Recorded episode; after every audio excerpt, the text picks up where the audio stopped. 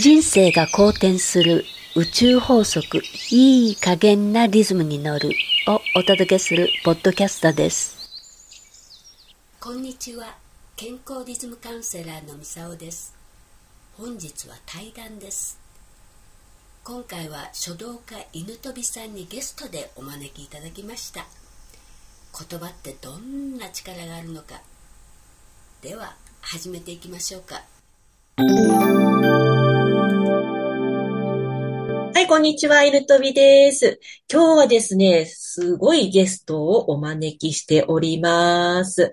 あのー、私が入っているポッドキャストのコミュニティの、えー、メンバーのお一人なんですけども、今、えー、ミサオさんという方をお呼びしてます。この方は、人生が好転する健康宇宙法則いい加減な流れに乗るということで、えー、ポッドキャストの配信をされております。みさおさんは健康リズムカウンセラーでいらっしゃいまして、まあ、あの、毎回とても勉強になる配信内容で、ほう、なるほどって思うことが多いんですけども、最近あの、みさおさん、あの、今まで対談、対談のような感じで放送されていたのが、みさおさんが、えー、一人でね、あの、放送されるようになってから、ますますね、こう、気合が入った配信内容になってるなと感じております。はい。えー、それでは、三沢さん、今日よろしくお願いします。よろしくお願いいたします。はい、よろしくお願いします。はい。はい。えー、今日はお招きに、あの、まあ、快諾していただきありがとうございます。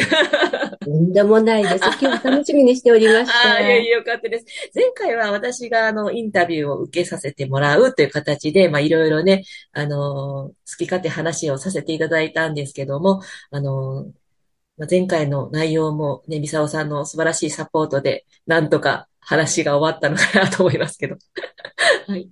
で、今日はですね、えー、私のちょっと質問もあるんですけども、えー、今、書道瞑想というものをやっておりまして、うん。え、これがですね、まあ、あの、結局は簡単に言いますと、自分の中にあるモヤモヤ、考えていることを、まあ、言語化するといいますか、頭の中からバッと出して、まあ、物質に置き換えることで、まあ、自分をと向き合うっていうことなんですけども、ここで出てくるのがやっぱりその言葉、漢字ですね。漢字とか、まあ、ひらがなでもそうなんですけど、もともとひらがなも漢字からできてますので、言葉のパワーが強いんですよね。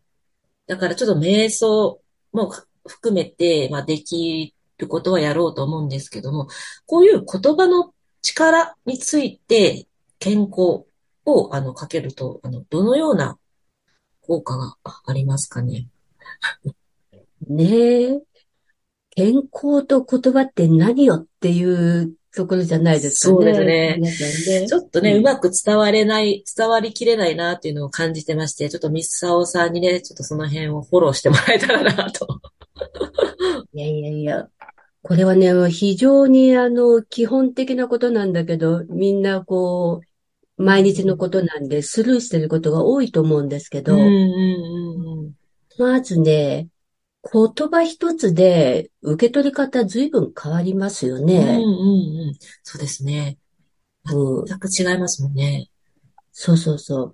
でね、あの、言葉っていうとね、まあ、うちの母親がいい事例を出してくれまして、うん、うん、もう口から先に生まれたんじゃないかっていうぐらい、あ、そうなんだ。あの、一言言うと100ぐらい返ってくるっていう、すごい、うん。で、しょっちゅう蜂の人差しをやるから、周りから人がいなくなるっていう。ああ、強い方なんですね。素晴らしい特技を持っていたわけですよ。ああ、なるほど。うん、そうすると、はい、あの、同じこと言うのにも、うんうん、あの、これやったら相手立ち上がれないよね、とかっていう。徹底的にやるんですね。経験ありません？あります、あります。それ選ばなくてもっていうチョイスがありますよね。言葉の選択でもね。ね。うん。だからね、それによって受けるこの体の方のショック。これはね、あの、心理的な部分だけじゃなく、体そのものにも受けるパワーがものすごい半端ないんですよ。皆さん意識してるかどうかわかりませんけど。いやー、それは意識できてる人少ないんじゃないでしょうかね。ないでしょうね。うん。これがね、健康の視点から言うと、えらい違い、うん。うん。で、こういう人をエネルギーヴァンパイアって言うんですけど、ほうおうおうエネルギーを吸い取る人のイメージですかね。吸い取るなぎ倒すというか。もう、負けちゃいそう。うんうんうん。それくらいの人がね、いるわけですよ。うんはあ。だからね、それをまともに食らった日には、受けた方はうまくかわさないと、うん撃沈してしまうわけですよ。これが健康におけるダメージが、こう、といえば、まあ、メンタルな面で言えば、もうそれだけで鬱になりそうな感じ。うん、もしくは、あの、いじめとかなんかで言うと、もう受ける側のもう登校拒否じゃないけど、まあそういう状態にもなるくらい、うんものすごい圧があるわけですよね。うんでもうその、その時点でもう病気じゃないですか、受けてる側。うん。これは、あの、言うてる方はそんなつもりはないとかいうことも多々ありますよね。そう、だから始末に悪いっていう。ねえ。うんだからいかにね、受け流すかですよね。ミサオさんのおっしゃる通りだと思います。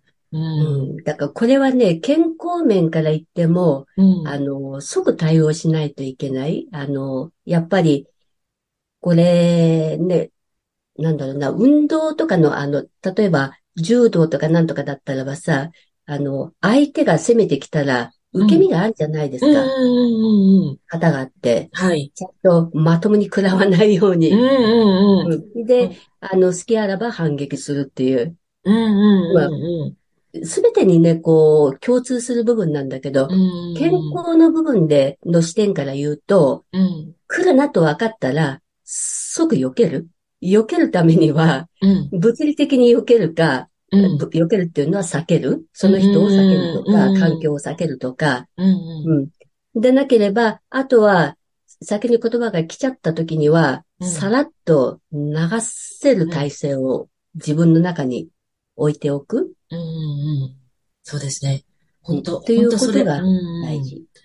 ね、そこで使ってほしいのが瞑想ですね、やっぱり。その、やっぱりうん受け流すツールですね、瞑想は本当。そうそうそう。本当言葉一つで、まあ、うーん、まあ毒にもなれば薬にもなるような感じなで、りますね。うん。うん、やっぱりその、強烈にダメージ食らうんですね、やっぱり。健康被害はね。うん。だからこのね、お今は極端な例でお話ししましたけど、うんそれのちょっと規模の小さくなったのが毎日の生活の中で多分繰り返されてるはずなんですよ。うん。ご本人意識してるかどうかは別ですけど。あの、家族間の会話とかね、思い返したら必ず何かしらあると思うんですよ。あ、あこんなこと言われてちょっとイラッとしたとか、あえ、なんでこんなことやってくんないのとか、言うのにとかね、うん。うんそのプチッとしたちっちゃいのがね、積み重なるんですよ。うん。もうやっぱこう、全部こう自分の方向に思考が向いちゃってるからそうなっちゃうんでしょうね。うん言われたってなるんですよね。なんかこう、対策として、こう、まあ自分が発する言葉もありますけど、なんかありますかね？こういう考えであれば、自然と言葉がこう、優しくなるというか、柔らかくなるというか。うん、まあ、相手を変えるのはちょっと不可能なんで、うん。自分の受け身を変えるうん。というのがまず前提にはなりますけどまあ何が来てもとりあえず流す。あの、自分にとって心地よくないものが飛んできた時には受け流す。もしくは少しこう抵抗できる体力があるなら、うんうん。あ、滝が来たなと思えばいい。竹？竹ですか？滝、滝。た滝か。ああ。うん。滝に打たれてる状態。ああ。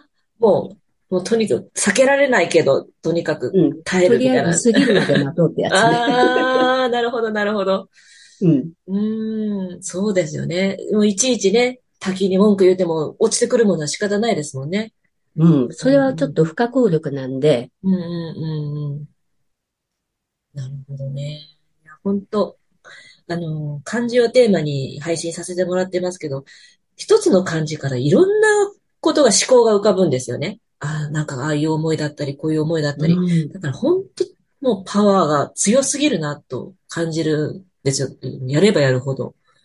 だと思いますね。これをね、広がりが無限でしょ、うん、うん。人に向けると思うと、ちょっとね、あの、やっぱり自分の話し方も改めないといけないなって、そのミサオさんの話を聞いて思いました。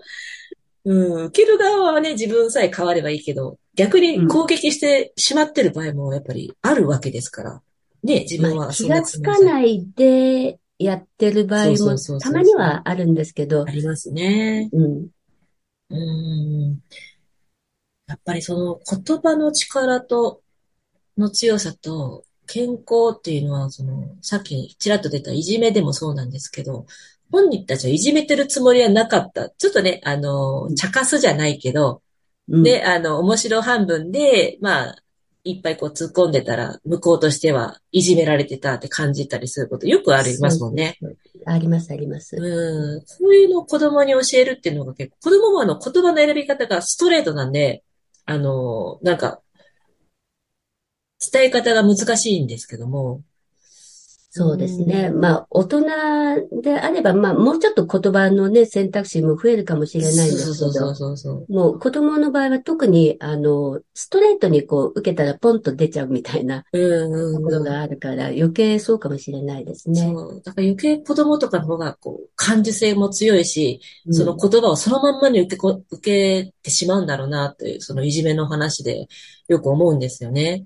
うん。うん、うんなんかちょっと大人も、まあ、大人の世界もいじめはあるけど、またちょっとそこは独特で、遠回しに逆に言う、オブラートに包んでいじめるみたいなあ。ありますね。すねうん、なんかこう、裏ではみたいな、そんな読み合いも、うん、なんかね、探り合いが、まあ、大人のいじめにつながるんだろうなとも思うけど、やっぱここも言葉ですよね。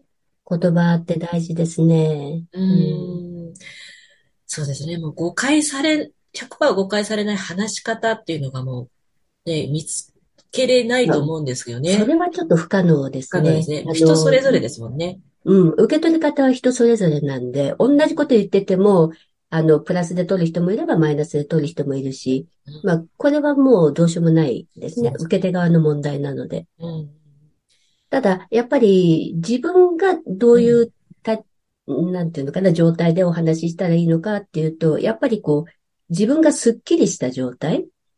スッキリした状態。うん、うん、自分が整った状態。まあ、これは気持ちの面も体の方もそうなんですけど、整った状態でないと揺らぐから、まあ、よからぬ思考が出てくる。言葉も不用意にボロッと出ちゃう。いや、それわかりますね。なんかこう、自分を作ろうっていうか、よく見せようとすると、なんか、うん、もう、結局良くないことになるんですよね。あの、誤解されたまま、うん、周りの人に、ね、コミュニケーション取られるわけだから、この人は真面目なんだとかね、すごい誠実なんだと思われ、勘違いされたまま自分に関わってくるでしょう。うん、だから自分に無理が来て、きついんだろうなっていうのあって、うん、そうそういうことでいいんでしょうかね。整えるっていうのは。自分の素を出すじゃないですか。そう自然体の自分でいられないから。ああ、自然体。そうそうそう、そうです。そうすると、体もしんどいし、気持ちもしんどいわけですよ。うんうん、そうですね。それは本当それが、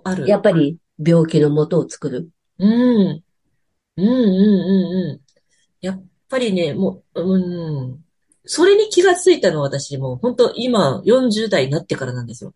それまでで、ね、もうあの、もう体裁ばっかり作ろって、よく思われたくて、うん、それでなんかこう、自分じゃないキャラを演じていたっていうのがあって、で、やっぱね、そこでやっぱ初めて気がつきますよね。ようやく大人になれたかなという感じなんですけどね。いやいやいや、もう、気づいた時からがスタートですから、素晴らしいですよ、ね。いや、本当だから素で生きる。素で生きるって、あれか、自分自然体で生きる。ね、三沢さんがおっしゃったように、うん、で、本当大事だなと思いますね。